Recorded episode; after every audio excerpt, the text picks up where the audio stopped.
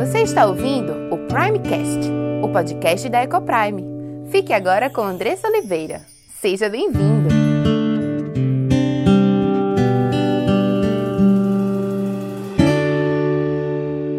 Olá, meu nome é Andressa Oliveira, filha e serva do Deus Altíssimo, esposa de Gabriel, mãe de Diego, Cauã e Aimee, educadora e diretora da EcoPrime International Christian School. Tenho aprendido que Deus nos ensina sobre casamento, criação de filhos e educação cristã.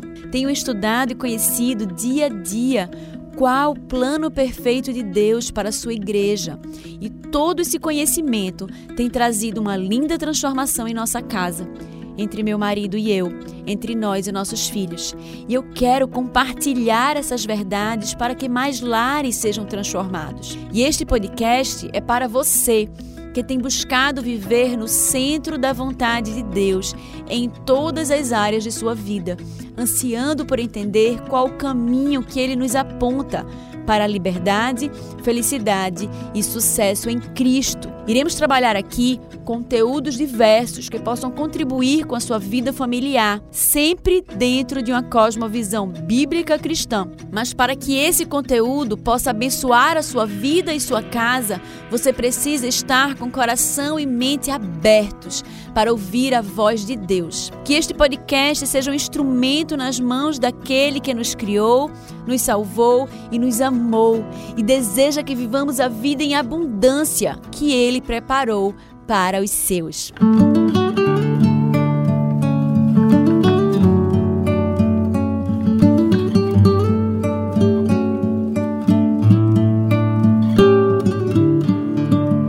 Nós falamos na outra semana sobre as regras do casamento, o que era o casamento diante de Deus, sobre a questão da fidelidade. Mas hoje nós falaremos sobre o divórcio, sobre a exceção.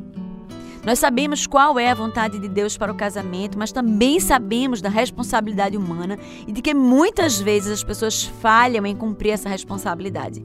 Vivemos num mundo caído, o amor de muitos está se esfriando. A pornografia avassala muitas vidas e não se dá mais importância à exclusividade do casamento como o único relacionamento legítimo entre um homem e uma mulher. Isso não pode acontecer dentro da igreja do Senhor, dentro da igreja de Cristo. Precisamos lutar contra essas realidades que têm entrado com muita força dentro das igrejas. Deus nos chama a sermos povo santo, sacerdócio real, separados e escolhidos por Deus. O ideal e o projeto do casamento são perfeitos e não podemos perder isso de vista. Os laços matrimoniais são quebrados, cônjuges são infiéis, esposas e esposas deixam lar e as consequências são destruidoras. E o mais triste é que isso não tem, não tem acontecido apenas no lar daqueles que não conhecem a Deus, que não conhecem o seu plano perfeito, que não sabem das suas responsabilidades matrimoniais, mas tem acontecido dentro da igreja de Cristo. Mas eu quero dizer esta manhã que há esperança. Há esperança em Cristo, porque Ele transforma os nossos corações, porque o Espírito Santo que age dentro de nós nos conduz ao arrependimento. E nós precisamos cair por joelhos em terra e nos arrepender pela vida que temos tido. Porque, como Israel, lá no Antigo Testamento, temos colhido frutos amargos da nossa infidelidade. Hoje trataremos sobre o divórcio em si, ou seja, do que é o divórcio, do que, é que se trata o divórcio, se a gente se pode ocorrer ou não, qual é a possibilidade de um novo casamento, caso o divórcio seja legítimo. E isso, especificamente essa questão do novo casamento, trataremos no próximo na próxima quarta-feira. Mas hoje falaremos sobre o que é o divórcio, quando isso pode acontecer e não pode acontecer. É, Deus odeia o divórcio? E se o meu cônjuge me abandonou? Fui abandonada e trocada por outra pessoa. E agora o que, que eu faço? O que será da minha vida? O que será dos meus filhos? O que fazer? Essas perguntas já ecoaram em muitos corações sofredores e tenha certeza disso. E se você é um deles, venha comigo, vamos orar juntos e ver o que as escrituras devem e dizem a esse respeito.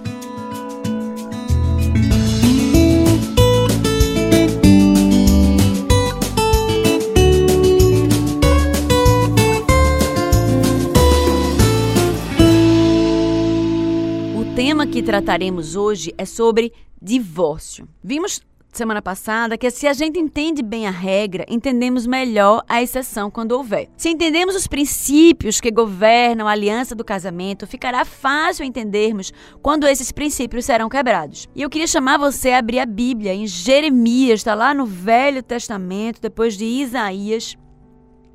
Abra comigo a Bíblia em Jeremias 3, 8.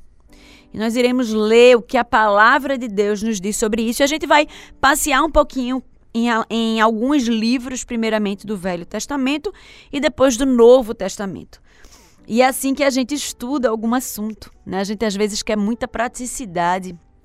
E a Bíblia, ela fala sobre todos os assuntos, às vezes em momentos diferentes, por pessoas diferentes, e para que a gente possa compreender a completude daquilo que Deus quer nos dizer, nós precisamos estudar a palavra do Senhor.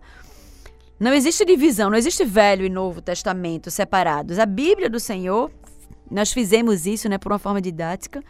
Mas a Bíblia do Senhor é uma só, e para que nós possamos conhecer a Deus e conhecer quais são os seus planos perfeitos, nós precisamos estudar a Bíblia como um todo e entender o que ele fala a nós sobre casamento e sobre divórcio. Então, se você abriu a Bíblia em Jeremias 3:8, leia comigo. Acompanhe aí a leitura. Quando por causa de tudo isto, por ter cometido adultério, eu despedi a pérfida Israel e lhe dei carta de divórcio. Vi que a falsa Judá, sua irmã, não temeu, mas ela mesma se foi e se deu à prostituição.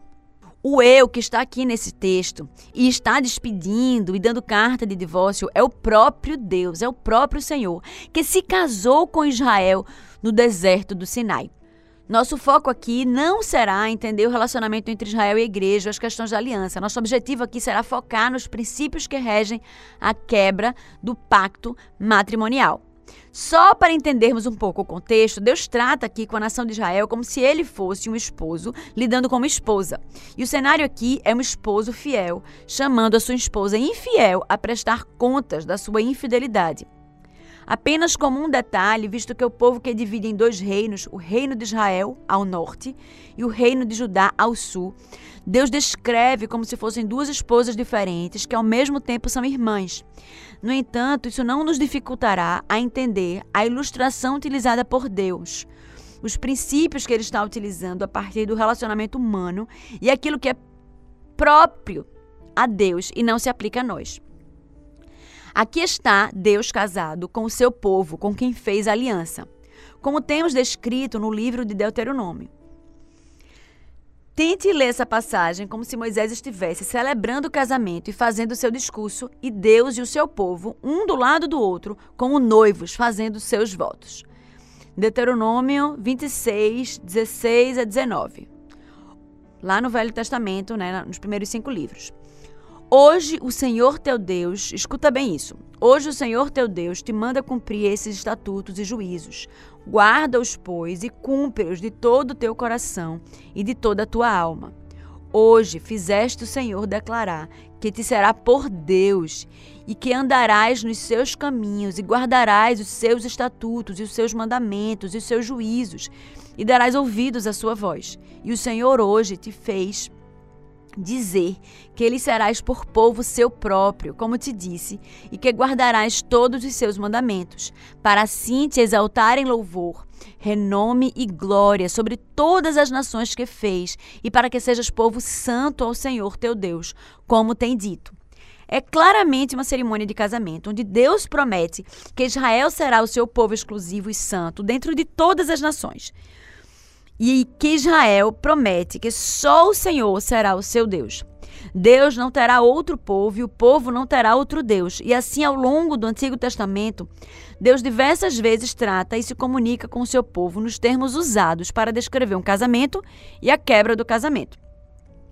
Assim, na nossa passagem de Jeremias, Deus está tratando com a infidelidade do povo. A nação tomara para si outros deuses, e isso é descrito como infidelidade, adultério e prostituição. O restante do verso 1, lá de Jeremias 3, diz o seguinte: Ora, tu te prostituíste com muitos amantes, mas ainda assim torna para mim, diz o Senhor, lá em Jeremias 3:1. A atitude que Deus está questionando aqui é de tentar voltar para ele depois de ter se prostituído com vários amantes. O verso 3 diz que o povo tem a fronte de prostituta e não quer ter vergonha. No verso 4 e 5, ele diz que o povo infiel, mesmo cometendo adultério e prostituição, tenta voltar para Deus, chamando de pai meu e amigo de mocidade. Mas ao mesmo tempo que se volta para Deus, comete maldade que não se pode mais contar. Lá no verso 5 tem dizendo isso. E aí aqui o que está acontecendo? O povo adulterou contra Deus e quebrou a aliança. E sem abandonar os seus amantes, tenta se voltar para Deus buscando a reconciliação. Deus diz que essa reconciliação é impossível, porque, segundo o que está escrito em Deuteronômio 24, 1 e 4, uma vez quebrada a aliança e novos relacionamentos contraídos por parte da repudiada, não pode haver reconciliação. Mas aqui surge a pergunta: por que o divórcio está acontecendo? Que está gerando a quebra desta aliança matrimonial? O nosso texto em Jeremias responde isso. Por causa de tudo isso, por ter cometido adultério, eu despedi a pérfida Israel e lhe dei carta de divórcio. O próprio Deus deu a carta de repúdio. É importante refrisar esse texto que eu li acima, né, quando diz que o povo ele tentava voltar para Deus com ainda em pecado, ainda com seus amantes. E, e por conta do adultério, Deus dá a carta de divórcio.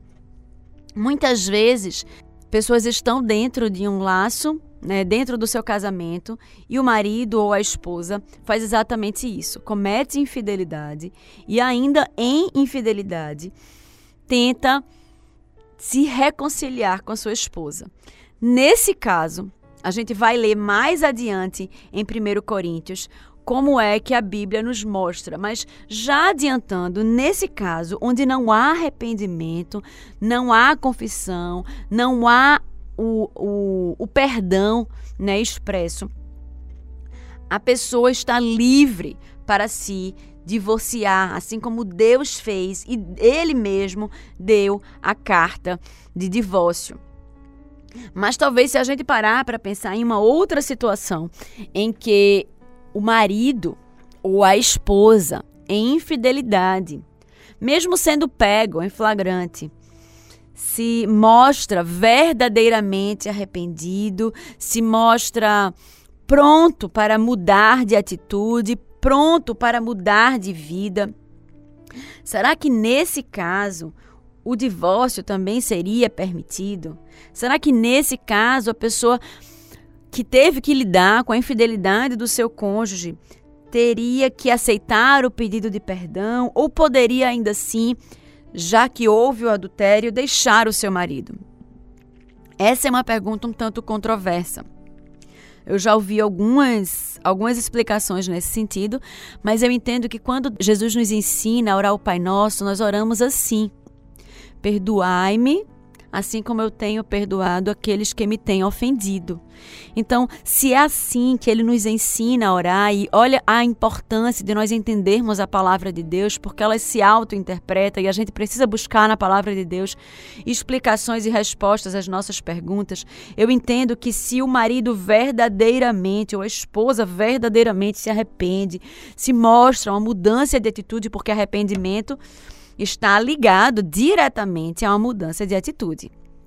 Então, ele para de ir para aqueles lugares que ele ia anteriormente, ele para de, de conviver com as pessoas com quem ele convivia anteriormente, ele corta relações com aquelas mulheres, ele entrega a senha do celular dele a você, se compromete em sair, né? Tô aqui pensando em algumas alternativas, em sair para determinados lugares apenas com você.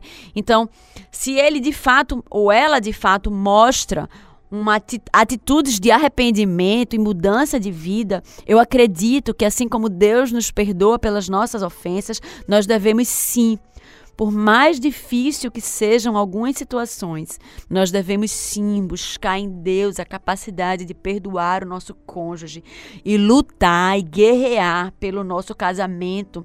Casamento que foi planejado por Deus, constituído por Deus, que Ele que nos uniu, né? Vimos isso na semana passada que nós não, ser, não sejamos motivo desta separação. Né, que no que depender de nós devemos buscar paz com todos os homens, devemos sim buscarmos lutar por esse matrimônio. O casamento exige exclusividade e quando essa exclusividade é quebrada, a aliança é quebrada. Os ensinos de Jesus nas passagens em que ele menciona a exceção que justificaria um divórcio, diferente daquelas onde ele apenas afirma a regra geral de que o casamento não deve ser desfeito por motivo algum, estão de acordo também com os ensinamentos do Antigo Testamento. Lá em Mateus 5,32 ele diz assim: Eu, porém, vos digo: qualquer que repudiar sua mulher, exceto em caso de relações sexuais ilícitas, a expõe a tornar-se adúltera. E aquele que casar com a repudiada comete adultério. E lá em Mateus 19:9 diz assim: Eu, porém, vos digo: quem repudiar sua mulher, não sendo por causa de relações sexuais ilícitas, e casar com outra, comete adultério. E o que casar com a repudiada comete adultério. Dessa forma, entendemos que o laço matrimonial é quebrado e surge a possibilidade aqui de um casamento a partir do adultério. A pureza do leito sem mácula reside na fidelidade dos cônjuges, o que eles prometeram nos seus votos de casamento. O casamento é uma união permanente, onde os dois se tornam uma só carne e se abstêm de se unir a qualquer outro. E quando esse laço de exclusividade e fidelidade é quebrado, o casamento é poluído, o leito é maculado, o relacionamento é quebrado. E aqui que surge a possibilidade da exceção à regra na permanência, que é o divórcio. E aqui, nesse caso, é, lá em Mateus, Jesus deixa muito claro que apenas, apenas por causa de infidelidade ou de adultério é que o homem ou a mulher estão aptos a se divorciarem. E eu ainda acrescentaria, né, através da interpretação dentro da própria palavra de Deus, como eu citei lá a nossa oração do Pai Nosso, eu ainda acrescentaria estaria livre para divorciar-se se não houver arrependimento genuíno ou mudança de vida do cônjuge que cometeu a traição ou o adultério. E aqui nesse caso, né, Jesus deixa muito claro a exceção, que é apenas quando houver adultério. Muitas pessoas dentro das igrejas, e tem sido cada vez mais comum, têm se separado porque dizem não se sentir mais felizes, ou porque não amam mais o cônjuge, ou porque houveram diferenças irreconciliáveis. Né? É, é um termo né, que se usa também para definir hoje em dia as separações e os divórcios. A gente tem muitas vezes colocado sobre os ombros dos nossos maridos e esposas peso da responsabilidade de nos fazer felizes. E todas essas justificativas que levam à separação desses casais dentro da igreja, eu estou falando especificamente dentro da igreja, porque não adianta a gente falar para aqueles que não entendem o que a palavra de Deus diz ou não estão preocupados em, em obedecer a, a Deus. Mas eu falo para você, a quem foi revelada a palavra de Deus, você que conhece o Deus vivo, Deus criador de todas as coisas, você que acredita que Cristo é o Filho de Deus e veio ao mundo para morrer na cruz, para que você tivesse vida e fosse liberto dos seus delitos e pecados, da condenação eterna. Então é a você que diz amar a Deus acima de todas as coisas. É você que diz que Deus é o seu Senhor que eu estou falando nesta manhã. Nós erramos quando usamos qualquer um desses argumentos para nos separarmos dos nossos maridos ou esposas. Esses argumentos apenas demonstram quanto estamos distantes de entender quem é esse Deus que professamos ser o nosso Deus só deixa claro o quanto estamos distantes de viver a vida em abundância que Ele nos chama a viver. O quanto estamos distantes de entender qual é o nosso papel neste mundo.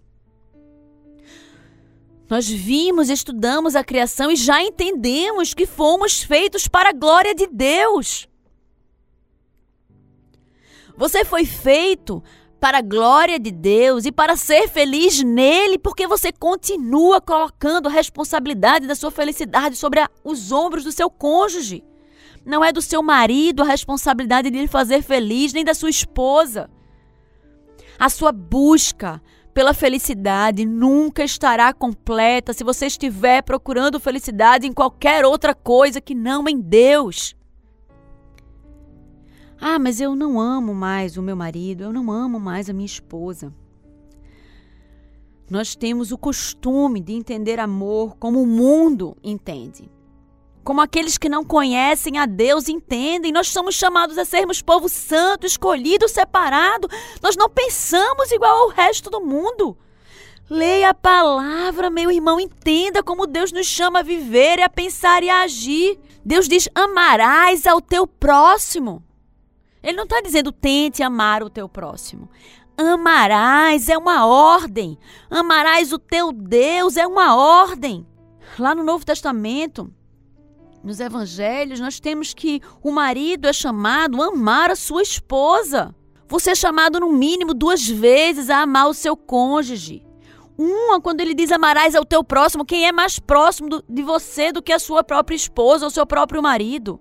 Segundo, maridos, ele diz: Amai as vossas esposas. É a segunda vez que ele te ordena isso. Ame o seu cônjuge, assim como Deus te amou, mesmo sem você merecer absolutamente nada. Ame, decida amar.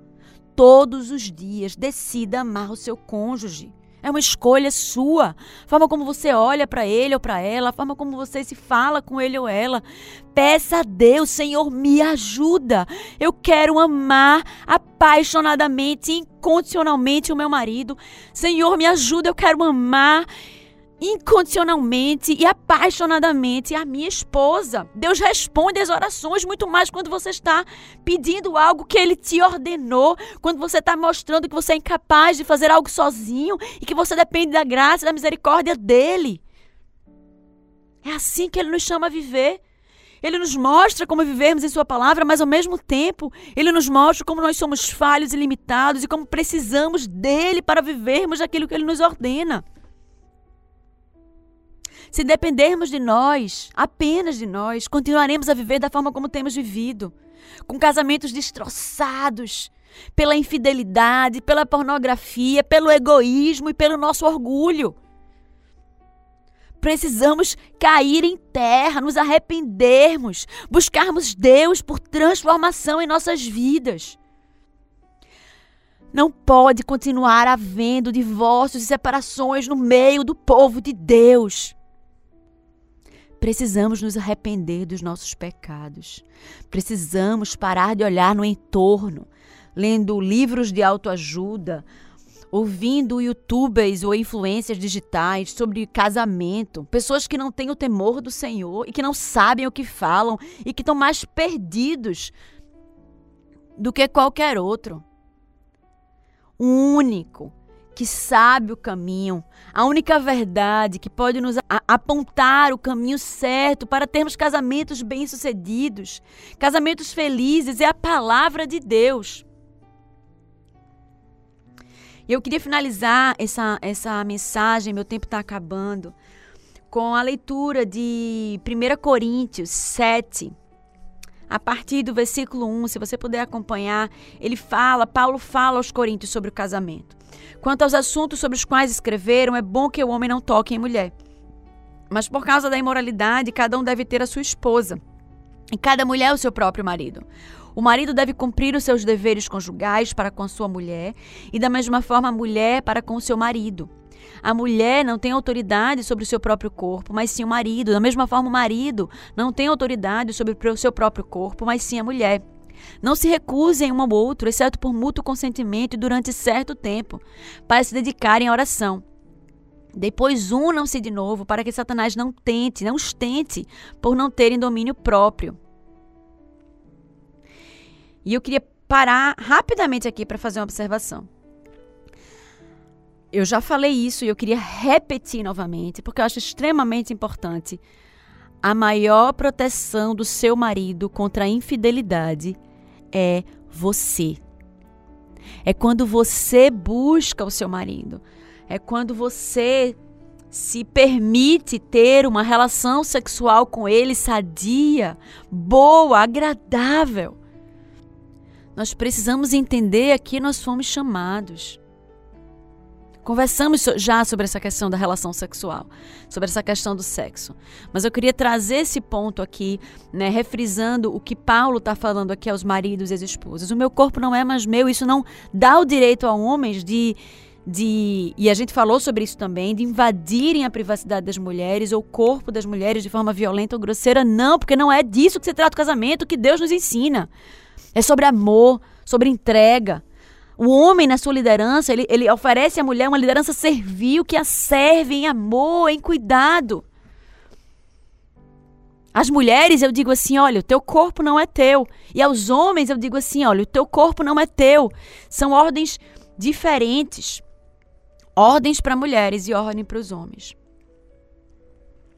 E aí ele segue aqui no versículo 10. No versículo 10, ele continua aqui: Aos casados dou este mandamento, mas não eu, mas o Senhor, que a esposa não se separe do seu marido, mas se o fizer, que permaneça sem casar, ou então reconcilie-se com seu marido. Isso é claro lá naquele versículo que a gente leu mais em cima, que diz que não se separando por motivo de adultério, nem o homem nem a mulher deveriam se casar de novo, porque eles estariam em adultério. Aos outros eu mesmo digo, versículo 12: eu mesmo digo isto, e não o Senhor. Se um irmão tem mulher descrente e ela se dispõe a viver com ele, não se divorcie dela. E se uma mulher tem marido descrente e ele se dispõe a viver com ela, não se divorcie dele. Às vezes a pessoa diz assim: ah, mas o meu marido é descrente, é muito difícil viver com ele. Meu irmão, minha irmã, eu sei exatamente do que você está falando e eu sei o quanto é difícil. Mas a nossa luta é de joelhos. Não é a nossa saída não é separação, porque Deus não abre essa porta para que nós possamos sair do casamento porque o nosso marido é descrente.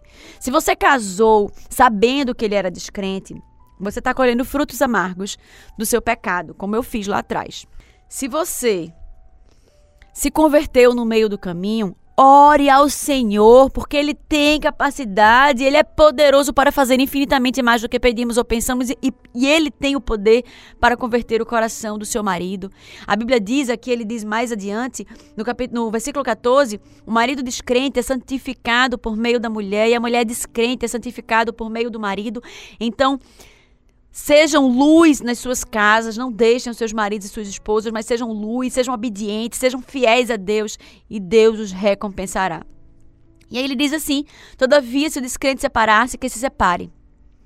Então, no caso do marido descrente ou da mulher descrente querer ir embora, né, então deixe ele ir, né? Então que vá, mas que não seja por nossa atitude, por nossa vontade, que não seja por falta de luta nossa, que o marido e a esposa se vá, mas que no, que no que depender de nós, nós devemos guerrear pelo nosso casamento, pelo plano perfeito de Deus para nossas vidas, pela, pela missão de sermos esposos e maridos que Deus nos chama a exercer.